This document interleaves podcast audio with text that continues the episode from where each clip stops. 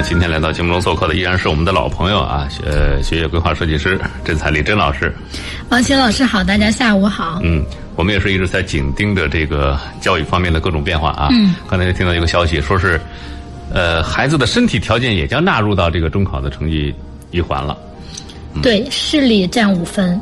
呃，体重占五分，过瘦过胖都不可以，都要扣分了。是的，然后就是目前来讲，已经确定执行这项政策的，就是目前了解到的，山西长治教育局已经发出了通知。嗯，那么我相信，呃，既然这个事情已经开始，那么陆陆续续各个省份、各个地市的教育局一定会陆续开展相关的政策，都会发布出来啊。虽然。各省所占的分值可能是不尽相同，但最起码的，它会对孩子的身体，包括视力提出要求，哎，提出要求，会有一个标准。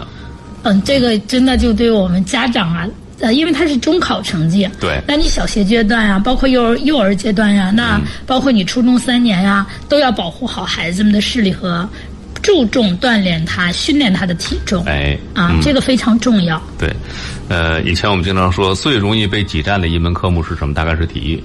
啊，以后不会了，估计以后估计不会了。家长们还要想方设法的，就设置条件让孩子锻炼身体了。呃，不光这个，因为呃，前一段时间咱们教育部也有说嘛，在进一步提高中考的那个这个体育成绩的一个分值嘛。嗯。那所以我觉得，呃，这三项政策下来，我我估计以后我们这个。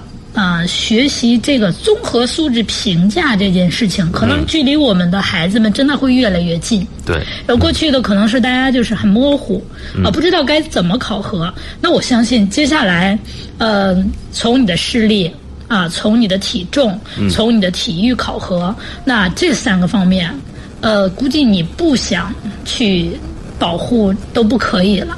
啊，家长、学校。啊，都会双方来去共同促进这件事情。怎么说呢？我觉得这对于孩子来说也是一件好事儿。呃，对于我们全民族来讲，都是一件好事，也是一件大事。所以我觉得特别特别点赞这样的决定，早就应该有这样的决定，可以说。其实我们从整个教育发展趋势来看呢，就越来越人性化了。啊，越来越人性化了，就是我们啊，不再单纯的是，就是在我们幼儿阶段来讲的话，或者是说我们青少年成长阶段来讲，那不再可能慢慢真的不再是唯分数论。嗯。啊，所以我觉得这个真的是一个好事儿。嗯。啊，对我们全民素质来讲都是一个好事儿。哎，刚开始提呃素质教育的时候，大伙儿对于素质这个字怎么怎么把它体现教育里边还模模糊糊的有那么各个不同的认识。对。那个时候一度出现了一个什么局面呢？所谓素质教育，就是你的孩子。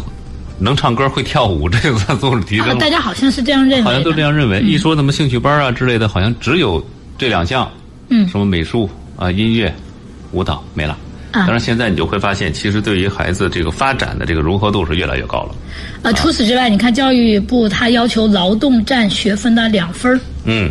呃，过去的时候，我们大家说劳动，好像大家就，呃，走走形式。啊。啊，我还到至今还记得我儿子就是有一个在楼道里，他小学的时候有一张拍那个学校里让拍那个照片。嗯。他在楼道里去扫一下那个楼道。嗯。就这样的拍了一张照片给学校交上去了。那现在来讲的话，这种考核可能真的不能这么简单的去带过了。嗯，不能简单劳动课它是有课时要求，并且来讲的话，在你的那个学分里边，它是有占两分了。对。啊，你看我们综合刚才说到。的这些，体重、视力、体育、劳动，啊，呃，那么这些教育呢，逐渐啊，越来越多的纳入到我们的考核范围内。嗯，这我相信大家，你想逃也就不舍得逃了。对，呃，另外，其实从高考这个整个趋势改改革来看，我们选拔人才的这个方式越来越灵活多样。对，我们选拔的这个面子和范围越来越广。那么，对孩子们提出的要求呢，其实是越来越高了。是的。啊。你比如这一阵儿，我们一直在跟大家讲的“三加一加二”的这个高考改革模式，啊，当然我们现在正在跟大家分析各个组合之间的这个优劣。它是属于这种改革，实际上是尊重孩子个性化的一种表现。对啊，就是不再考一个统一的分数了，而是如果你有什么性情、有什么倾向，你可以表现出来了，你可以循着自己的意向去发展了。对。呃，但是很多家长可能担心的一件事儿，十二种组合呀。这挑的够花眼的了。对，所以我觉得这几天的节目，大家特别有必要去仔细听、仔细看文，呃，就是订阅号。对，这样子的话，你可能才能更加理性的去分析和了解每一个组合到底。因为我我今天在准备今天的内容的时候，我就觉得今天 哎呀，这个内容好多呀。嗯，需要讲到的、需要提醒到的这个细小的环节是比较多的。对，确实是。啊，那这样大家还是看一下我们这个联系方式吧啊。呃，直播间电话零三幺幺九六一零四三，您从现在开始可以进行拨打了。另外就是可以在河北综合广播微信公众号来给我们留言啊。当然还有一种方式呢，就是您关注我们教育总动员的微信公众号。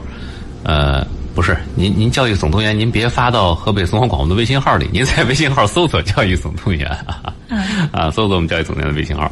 呃，当然大家可以记一下我们小编的这个微信号，嗯，直接加他的微信也是可以的啊，幺三幺六五五八九零幺零啊，幺三幺六五五八九零幺零。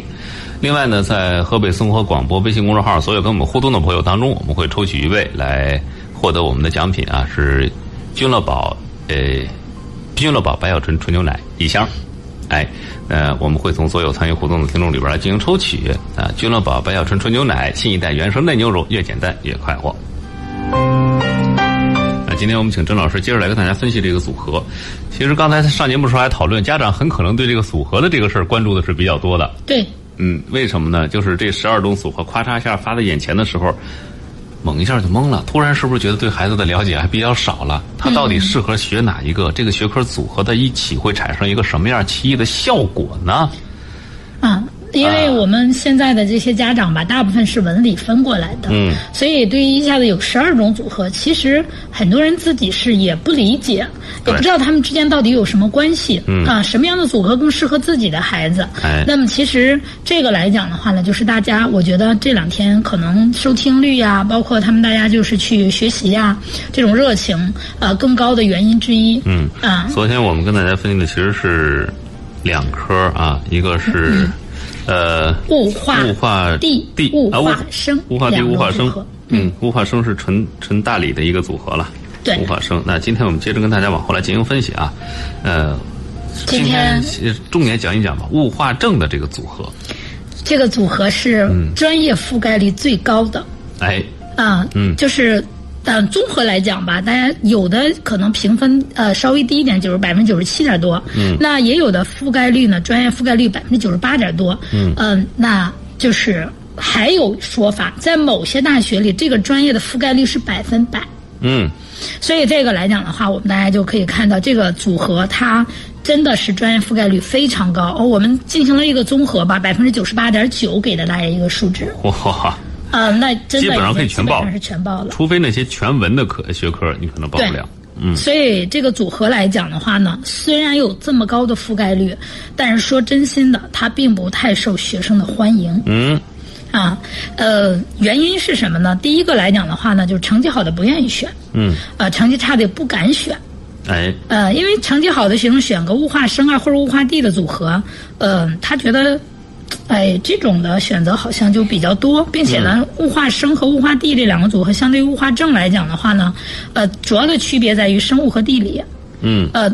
最后你到底是选哪个的问题，对吧？对你是选生物、地理还是政治？其实主要区别在这三科上。嗯。但是，呃，生物和地理这两科来讲的话呢，呃，相对而言，生物的难度是最低的。嗯，啊，政治的难度，嗯、可能对于成绩特别好的来讲不大，但是呢，对于呃成绩一般的人来讲，或者是他真的就是特别理理科思维的人，那他可能就觉得有一点问题。对，呃，那地理的来讲的话，难度呢又恰恰介于生物和政治两者之间。嗯，呃，这个来讲的话呢，所以就是有很多同学不愿意选。嗯，呃，我们总结政治这个这个学科吧，叫好学难考。嗯，啊，虽然觉得你学起来哦好像挺简单的，嗯，但是想考高分不容易，是因为什么呢？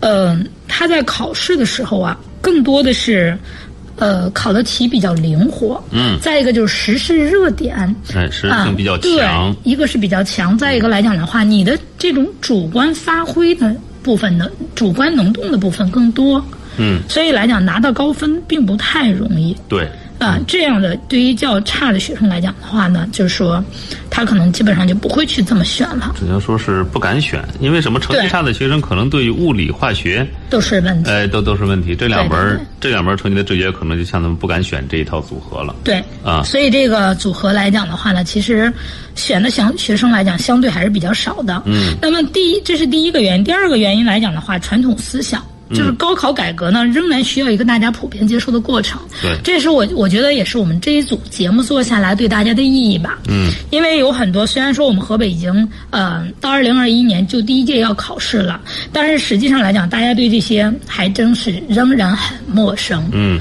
啊，所以来讲的话，在这些组合当中啊，大家还没有什么经验可传递给接下来的这些家长。对，嗯，毕竟就是我们现在的高三的学生，他们也是即将面临这次考试，还没有面临过。啊，那我说，呃，一个新的高考改革，就像这种录取政策，有三年到五年的时间，可能那数据才有参考价值。嗯，啊，所以来讲，在没有任何参考数据的时候，我相信今年高三的这些家长，其实也并不敢给，嗯、高一高二的家长太多的指导，对，因为他怕自己说错了，耽误别人的孩子。毕竟学习这个是大事儿嘛。哎，所以来讲的话呢，就是嗯，这种的来讲的话呢，就会有这种情况。那么这个组合当中呢，又是跟传统大文大理呢进行一个交叉结合的。嗯，所以来讲的话呢，可能嗯，学生们有可能就是对他比较陌生，不对，因敢为。我看感觉其他几个组合呢，我们都可以分析一下，这是偏文的，或者这是偏理的。对对，但是这个组合很有意思，呃，物理又有理化学，嗯这是这是理科的传统的选项。对。虽然我们说化学是理科里边最偏文的一个，嗯。但是也是需要大量的计算啊、记忆啊、逻辑分析的。但是偏偏还有一科政治，这是一个什么呢？宏观的人文理论学科。对对，是的，是的，啊，比较抽象，对，又不容易得高分儿。是，所以很多学生可能想，哎呀，这得是一个什么样上知天文下知地理的这种人，可能可能觉得我我选这个还行，嗯，嗯。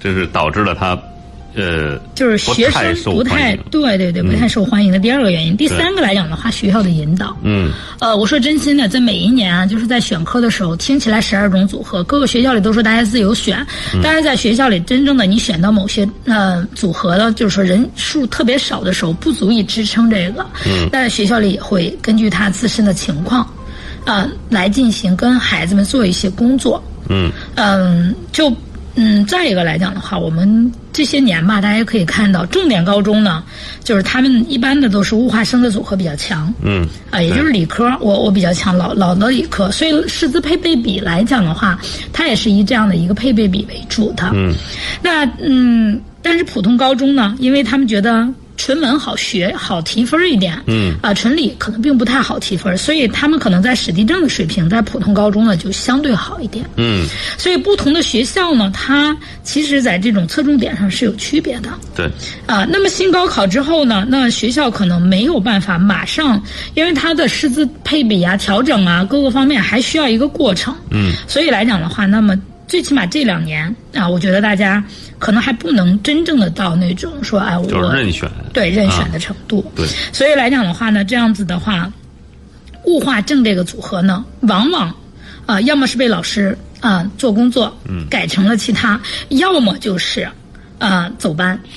对，啊，那以走班来讲的话，我们前面也一直讲过，走班呢，嗯、就是怎么说呢，会减少孩子们学习的时间，再一个也会就是比较累。对，啊，老师上课累，孩子们听课累。嗯，啊，因为他每个课间都要去找他下一科目的教室，对。所以嗯呃，也也接触过一些学校啊，像石家庄二中，我觉得二中集团的整个对于走班的引导来说做的是不错的。嗯，他们的这个选科啊，老师跟我说，他们整体选科的，包括走班的这个满意度呢，做了一个调查，嗯，大概满意度是在百分之九十七多。嗯有一些个是觉得还行的，有一小部分同学不满意，说是什么呢？这个走班削弱了我这个归属感是啊。确实会有这确实会有这样的影响啊。呃，但是但是我觉得这个走班引导的已经不错了。呃，就是为什么呢？嗯大家越是不能就是走进行走班这种这种这种学习方式，越是不熟悉，他可能越是这种玻璃感越强。呃，就是我我觉得可能跟现在这这些孩子们还没有完全适应这样的一个呃情况嗯来定的。我相信在改革三五年之后呢，那可能大家更习惯于走班了。嗯，我觉得这是有可能的。对所以来讲的话呢，这个呢没有完全去绝对它的好坏。嗯，但是呢，就是说，嗯、从目前来讲，各个学校里是能形成行政班的时候，尽量形成成行政行政班对啊，第一，老师上课呢，他比较呃方便；第二来讲，备课呀，还有就是说，嗯、学生们呃省得拎着书本来回去串串教室。嗯啊，这些方面都是原因之一。那我们只能说，这学校在走班这件事上是最大限度的考虑了学生的需求，也也在谨慎的一步一步的开展这个工作。啊对对对那啊但是我觉得有一点是什么呢？既然我们说了啊，这个组合有如此之大的这个难度，那么伴随而来的呢，肯定也有它的好处。对。嗯。呃，刚才说到了孩子们不喜欢选它的原因，嗯，那么接下来我们也说说这个组合有什么好处，嗯。啊，刚才我们说到的就是专业覆盖率，这是第一个啊，这个肯定的，呃，因为物理这个选了物理呢，就意味着大部分专业都可以选了，是。所以来讲的话呢，那呃，政治这个学科呢，又可以覆盖到一些偏文的，比如说我昨天说到的，像咱们嗯、呃北京电子科技学院啊，嗯，包括我们嗯、呃比如说就是。呃，中国消防救援学院这样的类似似于它包括外交学院的一些专业，那实际上来讲的话，它是对你思想政治是有要求的。嗯啊，那这一类的学校来，就是它未来的培养人才呢，可能更多的是为我们呃政府部门来去培养。嗯，所以呃，那么他们可能对政治就有要求。那么原来呢，你没有选，你比如选了物理、地理，那可能有一些专业你就是不能报的。嗯但如果加上政治了以后呢，那么你就可以报了。嗯所以来讲的话呢，他可报的专业说超过百分之九十六以以上，一些顶尖大学甚至可以达到百分之百。所以这也是说，我们说为什么这个组合是覆盖率最高的一个组合。嗯啊，那么这是它专业选择面最宽。那么第二个来讲的话呢，我们大家呢，其实我觉得每一个人吧都有这种趋利避害，嗯，嗯，竞争压力相对较小一点哎，啊。对，因为报的人少嘛。对，从目前掌握的这个几个省份的选科情况看呢，这个组合的人数少，嗯相对来讲的话，那竞争的压力就相对小一点。嗯呃，那它从哪几个方面说？从三个方面给大家说一说。第一个呢，作业少。嗯啊，政治呢，相对于可能对记忆呀啊要求更高一点，所以它比生物的作业少。嗯，相对于物化生的这种组合来讲，学生的自习课时间充足，这样的早自习时候呀，或者什么，嗯、可以背背政治；晚自习你可以多做做物理化学的题目。嗯，所以你时间上安排可能相对更轻松一点。哎，啊，嗯，所以这个是第一个，就是竞争压力小，但是呢，它嗯仍然是有一个比较好的几个点的。那么第二个部分来讲的话，就政治是考研和考公务员的必考科目。嗯上大学考研必考政治。对，高中如果有基础呢，大学政治呢相对来讲就不太难。那考公务员其实也是一样的，我们现在考公务员政治是必须的。对，就像我们刚才说的那几个学校一样，为什么说你选完政治，基本那些学校你就可以趟着走了呢？其实也是因为这个。嗯那么再一个就是物理和哲学的关系啊，它相对来讲更加密切一点。嗯呃，我们知道政治呢，它分为呃，就是哲学和嗯政治、经济政治，还有这个呃。就是政治经啊、政治经经济政治部分，嗯，呃，这样子的话呢，就是，呃，那大家又觉得物理呢是一个哲学，自然哲学，嗯啊，那学生物理学的好的话，学哲学相对容易一些，因为它更理性嘛。对，啊，所以来讲的话，哲学呢又是政治中最难的部分。嗯啊，所以有很多人呢，实际上，呃，就是，其实我我个人也是这样认为的。政治啊，你把哲学学好了，剩下的地方都不太难。嗯，因为它为什么呢？就是你看每年考试的时候，它有大量的是考的当年的时事政治这些部分。哎，所以这样子的话呢，就是你到高三又会有很多新的内容去学，平常政治相对下的功夫要小一点。嗯所以这样子的话呢，呃，喜欢政治或者物化，就是喜欢对于喜欢政治和物化生的不太顶尖的学生来讲，选择物化政了，实际上也是一个不错的选择。是，主要还是因为你压力较小了嘛，对吧？对，所以他说竞这个组合呢，相对竞争压力较小，是从三个方面来说的。哎，那除此之外呢，我们说这个组合里边还有最大的一个优势，就是刚才我们其实也说到了，是考研和考公务员。对，啊，嗯，就是更有利一些，是，嗯，省大事儿了。啊，有这是有听众打进热线了吗？啊啊，我们来我们来接听一下这个电话啊。好好的嗯，喂，你好，哎哎，你好，主持人您好，你好。哎哎，是您电话这位朋友，对对对对对，嗯，我呃我我我是我是听众，那个因为我现在也在听咱这个，因为我现在也是比较关注这个选科，因为我这个孩子今年是刚上高一，嗯嗯对，正好学校这边他们也是提到这个选科，因为好像也咱河北也是新课改，嗯。然后对这个选科，我昨天其实就一直在听，但呃也不是特别明白，因为那个我这边也其实在网上也看了一下关于这个选科这个事儿，嗯。就是我我现在是有这么一个问题，因为我孩子她本身是女孩儿，就是她现在这个成绩吧，其实所有的科目都比较综合，嗯。呃，但是从就是从我的角度，我想就是让孩子去走这个物理这个科目，就是跟他产生了分歧。他想走那个文科，因为他感觉可能文科这个东西，就像那个郑老师说的，就可能就是背这块会比较多一点。嗯然后想的是那个就是更多，就是比较容易嘛。但我嗯考虑是后面如果说考虑到就业的话，他肯定会就是专业面复杂率会比较高一点。所以我想我想问一下咱那个郑老师，就是怎么去综合这种，尤其像那种可能各科都比较综合一点的。嗯，就是没有特别的优势，但是也没有特别的劣势。对对对对对，比较纠结。你因为咱其实最终不还得看高考分数嘛，对吧？嗯再有就是肯定是想选一个比较好一个就业，嗯，呃，他又不想当老师，就就 就有有点纠结。您您考虑的是什么？女孩儿以将来的一个稳定就业为基础的对对对对，啊。那这郑老师，您看这种情况怎么来破解一下？嗯，我我我觉得这样子啊，第一个来讲的话呢，就是我觉得家长和孩子啊，应该去想好我们昨天说到的一个问题，嗯，是求高分还是求专业？啊，因为综合就是孩子呢，他可能各科比较平均，并不特别明显。那么第一来讲，你要想是要求高分还是要求专业，这是要考虑的第一个问题。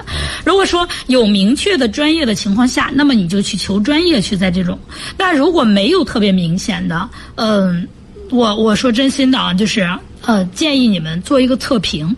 呃，真正的了解一下孩子的兴趣和他自己学习制约，包括学习突破的点在哪里。找到这个点以后呢，那么你可能在他后边的学习当中啊，就更得心应手。那在这种选择的时候呢，可能就更加理性一点。现在呢，我相信不管是这位家长还是孩子呢，都是凭自己的感受。来去考虑的，那这些来讲的话，考虑的可能啊、没有那么多，所以来讲的话呢，第一，你做做完测评以后，第一，你专业倾向可能更加相对明显一点；第二呢，你自己的兴趣啊，包括你自己这个学习的思维特点啊、可能也能更加理性的分析。所以这两点来讲的话，我觉得是我们大家呃要考虑的。但是呢，你说具体给到哪个组合？说真心的啊，就是我一般呢给大家建议是这样子的：一个是测评的结果进行那个什么，再一个就是看孩子的考试成绩。建议家长呢可以整理孩子初中考成绩和他月考的成绩，因为各个高中我知道的就是已经进行过第一次月考了。啊，那么他经过这次月考以后，孩子的成绩跟他中考成绩的一个变化，因为呃，我们呃上一阶段来讲，各个老师都讲了初中的各个学科特点和高中的学科特点它有区别的。嗯，有什么不同？对到高中以后面临的又是一个什么样的一个境地？嗯，如果家长有时间，可以回听一下前边国庆的那些节目，那你了解了解那六科他们各科的初高中的学习变化，那么再让孩子也去了解一下，那么结合他成绩的变化，因为我相信他现在第一次月考跟他中考成绩已经发生变化了。呃，对对对对，变化挺大的。嗯，嗯就是根据这样的一个变化来讲的话呢，再结合他测评里边的一些啊问题来去进行综合考量。那个，这这这老师，不好意思打断你，测评，您您说的是什么样的一个测评啊？嗯，现在呢，就是有一些性格测评类的，一般的来讲，可能就是市面上很多基于霍兰德测评来为基础的。这个呢，就是呃，看一下，可以问一下学校有没有推荐。如果学校没有推荐的话，也可以联系咱们小编。嗯嗯，哦，就就咱那个测评是直接可以推出组合吗？还是怎么着啊？因为我之前好像也听过一种类似这种讲座，他们也有提到这种的。嗯，测这种的评就是如果是选科测评，一般的都会给到测那个这个组合。但是来讲，如果不是这个呃选科测评的话呢，单纯是性格类的呃测评呢，那么他可能给不到你的那个什么组合。但是呢，他会把你孩子的一些兴趣的不同呃维度给出来。那么再一个来讲的话，孩子的一些能力。匹配，那么这个来讲，我们昨天其实在节目里有给大家讲到，那从六个到七个不同的维度，每一个测评软件可能不太一样，给六到七个不同维度，你更加清晰的了解你孩子的兴趣和他的能力是否匹配，匹配的点。有的时候我们孩子有兴趣，但是真的成绩不高，那为什么不高？其实这个来讲的话，我觉得如果测完了。啊，最好呢能找专家老师给解读一下，可能更符合呃实际情况。因为测评有的时候直接可能会给出来一些这个组合，但是呢，有的时候说真心的，就是他是提给那个推荐，就是这种叫机械化的一个建议和推荐，机械化的一个。呃，有可能这个组合推荐给你呢，就是孩子从兴趣啊，或者从自己的这个。呃，感觉上或者爱好上来看，他接受不了，对对，也有这种可能，所以我们把这个结果看作是一个推荐性的一个指标，对对对，啊，所以为什么我们一直强调说一定要结合专家的解读呢？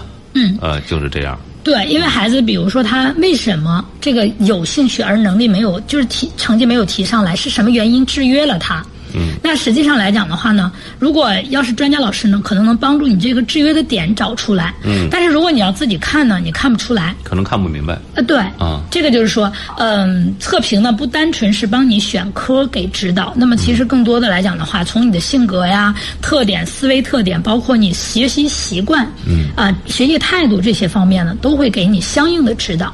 这就是解读的意义。嗯嗯嗯，明白。那个。怎么怎么才能联系那个甄老师呢？因为怎么说也是第一次接触这种东西，嗯，想跟您多，呃，多聊一聊，就是，就包括那个测评怎么回事儿，这这个怎么怎么跟您联系啊？嗯，这样吧，这位朋友，我把那个我们教育总动员微信公众号小编的这个微信给到您这儿，你可以跟他先联系一下，好吧？呃，好的，好的，好的，微信号您记一下是幺三幺。六幺三幺呃幺三幺六五五八，六五五八九零幺零，九零幺零是吧？哎，对，您可以直接加他的微信，然后呃来取得联系，好吧？哎，好，行行行，哎，嗯，好，那我们先聊到这儿啊，哎，谢谢您参与啊，再见，嗯。觉得这位家长的这个情况，其实说中了一部分的比较有代表性的。对家长和孩子选科之间的这种看法不一样，观点不一样，这个呢，其实，在很多家庭当中都存在，都是有的。而且我感觉是什么呢？就是很多家长啊，就是在做测评之后，可能会有一种什么感觉，恍然大悟。尤其是当这个选科这件事儿第一次摆在家长和学生面前的时候，家长猛一想，可能心里有一种空落落的感觉。哎呦，我对我的孩子了解原来是这么少。对，因为什么？网上有个笑话啊，大伙儿可能都听过。说三年级之前呢，对孩子说话还理直气壮的，到了三年级，因为题因为不懂的这个解题技巧啊或者什么多了，开始谨慎的说话了。嗯。到了初中，有些题不会做了，就不敢言语了，就把孩子摆上更高的位置，开始跟他交流沟通。其实这个时候您，呃，怎么说呢？大部分的事情啊，还是需要经由家长和孩子来协调、来沟通的。嗯。啊，但是您对孩子认知了多少，可能在这个选科面前就一下暴露无遗了。嗯，这个确实是这样的。再一个来讲的话，随着孩子经过初中，他一个青春期的发育呢，其实孩子更多的会隐藏自己。对。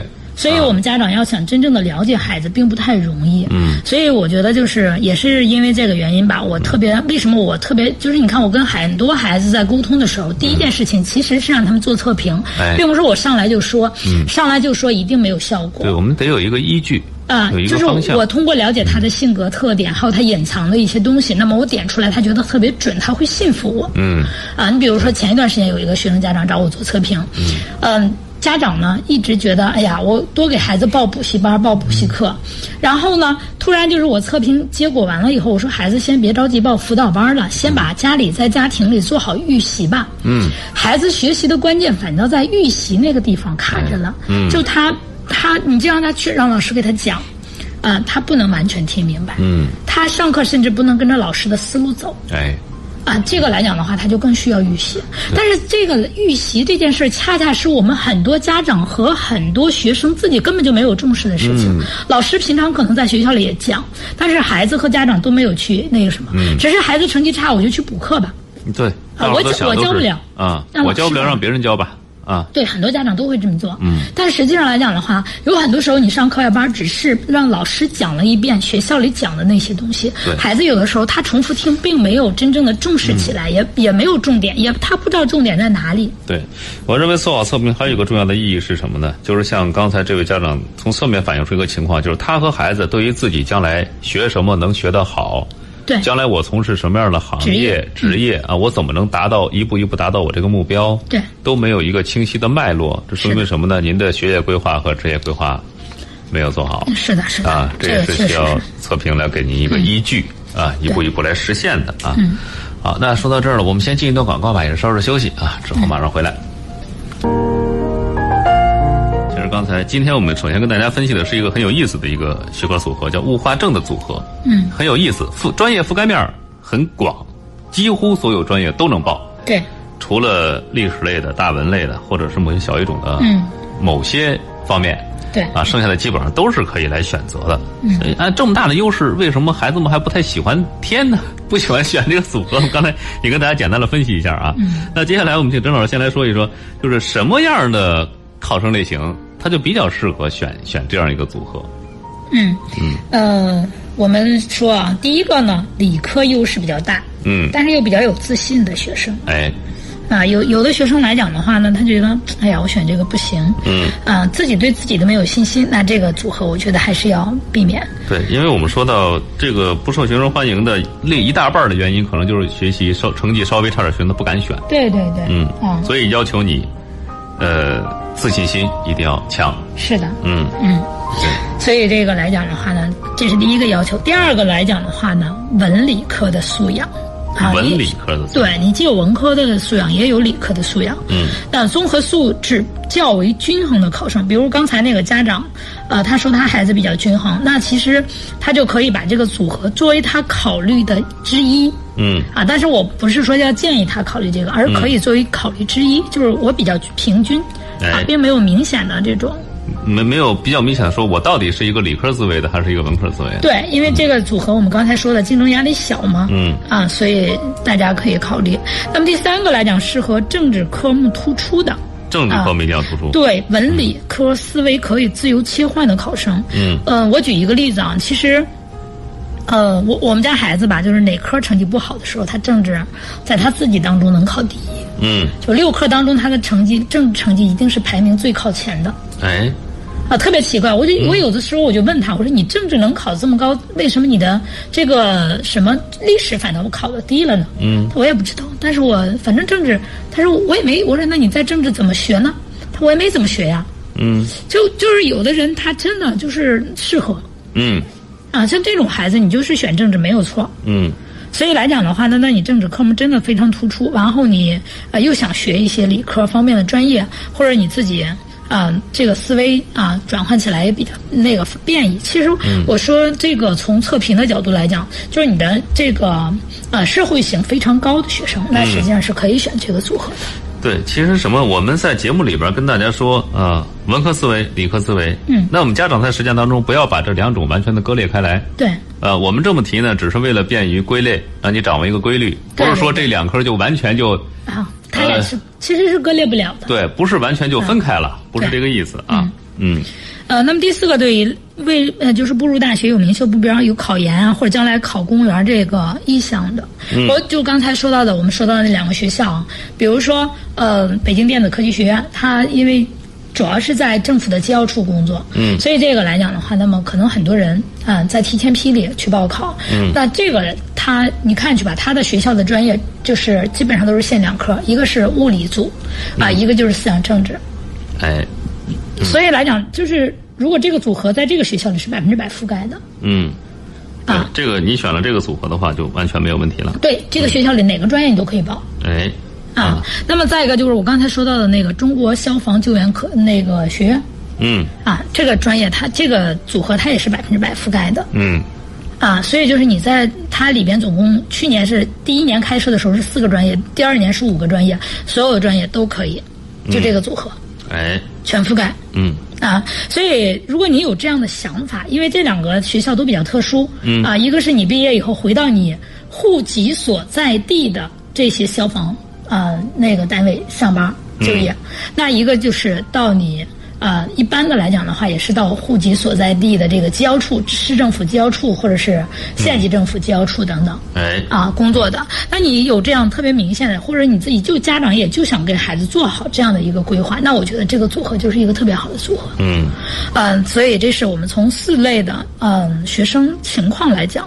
那总体来讲，这个嗯专组合来讲的话，专业覆盖率呢，大家是不用担心的。嗯，啊，那么嗯。将来呢，如果有这些想法的话，那我觉得就可以去选它。哎，嗯，我们刚才说到它专业范围特别广，对吧？嗯。那我可以说，如果政法类的、工科类的热门专业和经管类的，全都能选。嗯，这几乎囊括了。咱们不说好专业、坏专业啊，没有好坏，没有好坏，就是所谓热门和冷门吧。对，我觉得这么区分一下啊，几乎所有的热门专业都冷门的，就是它其实也没有什么太冷门的。对。啊，因为这个来讲，除了民族学，民族学恰巧，其实，在大部分学生当中都不算热门的学不算热门。嗯，它是法学类门类之下的一个一个一个专业。嗯，对。那再一个就是历史学。嗯，因为你没有选历史嘛。对。啊，再一个就是汉语言。汉语言可能是。对，这个可能会有一点限制。对，嗯。呃，刚才提到了小语种的，可能是还而且还得加一个定语，部分小语种可能是。啊，不是所有学校的小语种都都限制的，对。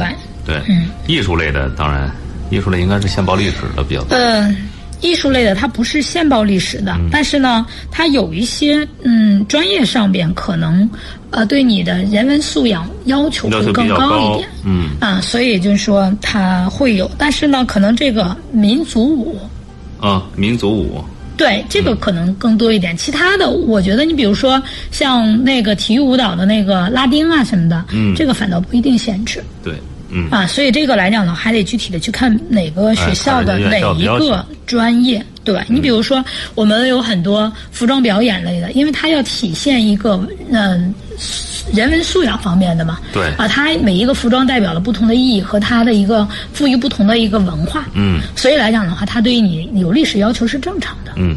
啊，所以我觉得这个呢，就是大家能够理解。嗯，但是它可报的专业就太多了，太多了，啊，像法学啊、教育学啊、化学啊、海洋啊、材料制因为你有化学嘛，只要跟化学相关的，其实我们昨天说到那些都行。对。那么再一个就是哲学、经济学、管理学、体育学、艺术学、新闻传播等等这些方面都是可以的，因为都是可以的。新闻传播呢，其实它对于这个政治呢还是有一定要求的。对，然后其实新闻传播的。如果你在有一门专业上又比较专的话，其实还是比较吃香的。是的，对对，就是有这种情况。对对对，那么所以来讲的话呢，适合的专业真的是特别多。嗯，那我们呃结合一下二零二零年国家发布的公务员的一个呃最新职位吧，统计出来几个大家比较可能比较热门的啊。嗯。嗯，语言文学类。语言文学。但这个呢，我们这个组合是报不了的。嗯。啊，那么还有一个计算机类。这个是真的特别热门哎啊，那法学类考公务员的大有人在，嗯啊，那么经济金融学啊，这个呢也有最多的，嗯，就是最多的了，这个是最多的。然后呢，财政审计学，那这里边你看我们说到最热门的几个，那么我们会发现，总共给大家列举出来了五个专业，嗯，那有四个专业这个组合都是覆盖的，都是覆盖到的，对。另外，我发现就是这个组合下，如果考得好的话，其实他所能报的这个院校，嗯，如果是您还不知道想学什么专业，但是对院校有要求的话，那我觉得他覆盖到的院校也是相当多。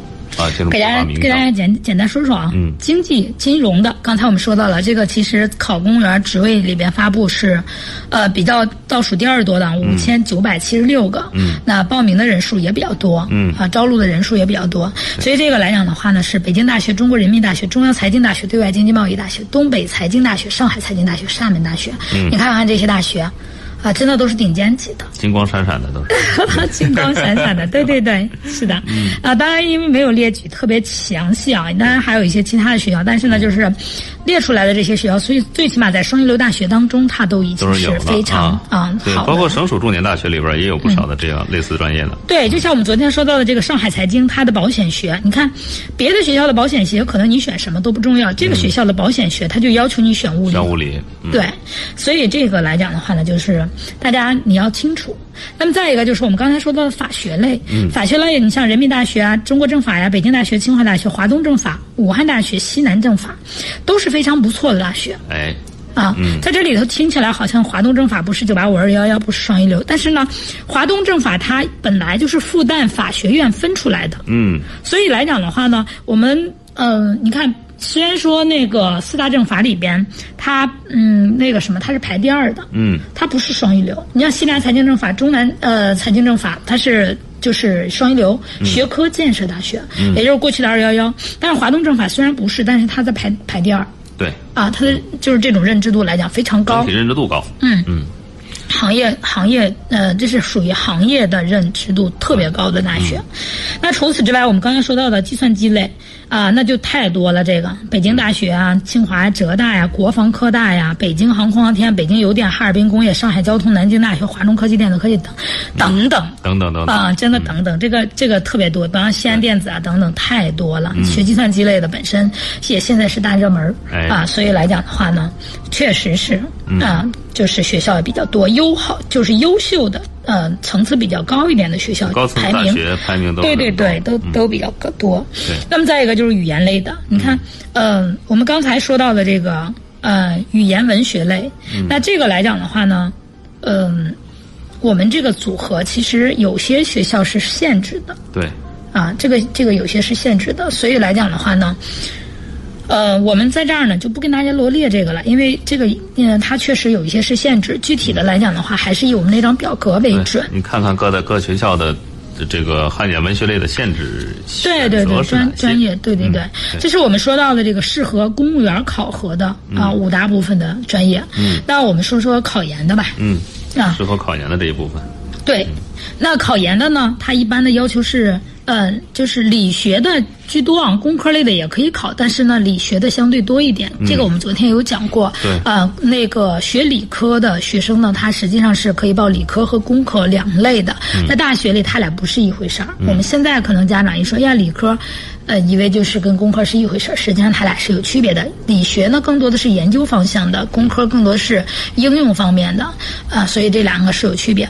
那第一个来讲，推荐的说的是材料科学与工程。嗯，呃，材料科学来讲的话呢，其实它是分为物理材料和呃化学材料两部分。嗯，所以来讲的话，不管你是这个物理和化学你都选了，不管是哪一类的，那么它都是可以的对，啊，都是可以选择的。哎，所以来讲的话那，推荐的学校来讲，清华大学、北京航空航天、武汉理工啊、北京科技啊、哈尔滨工业啊、哈尔滨工程啊、上海交通大学、浙江西北工业等。哎呀，这个也是真的，因为我们本身，嗯、说真心的，所有跟呃航空类的相关联的啊，它都涉及到材料学。对，嗯。啊，所以我们 C 九里边，你比方说西交大嗯，啊，它也涉及到。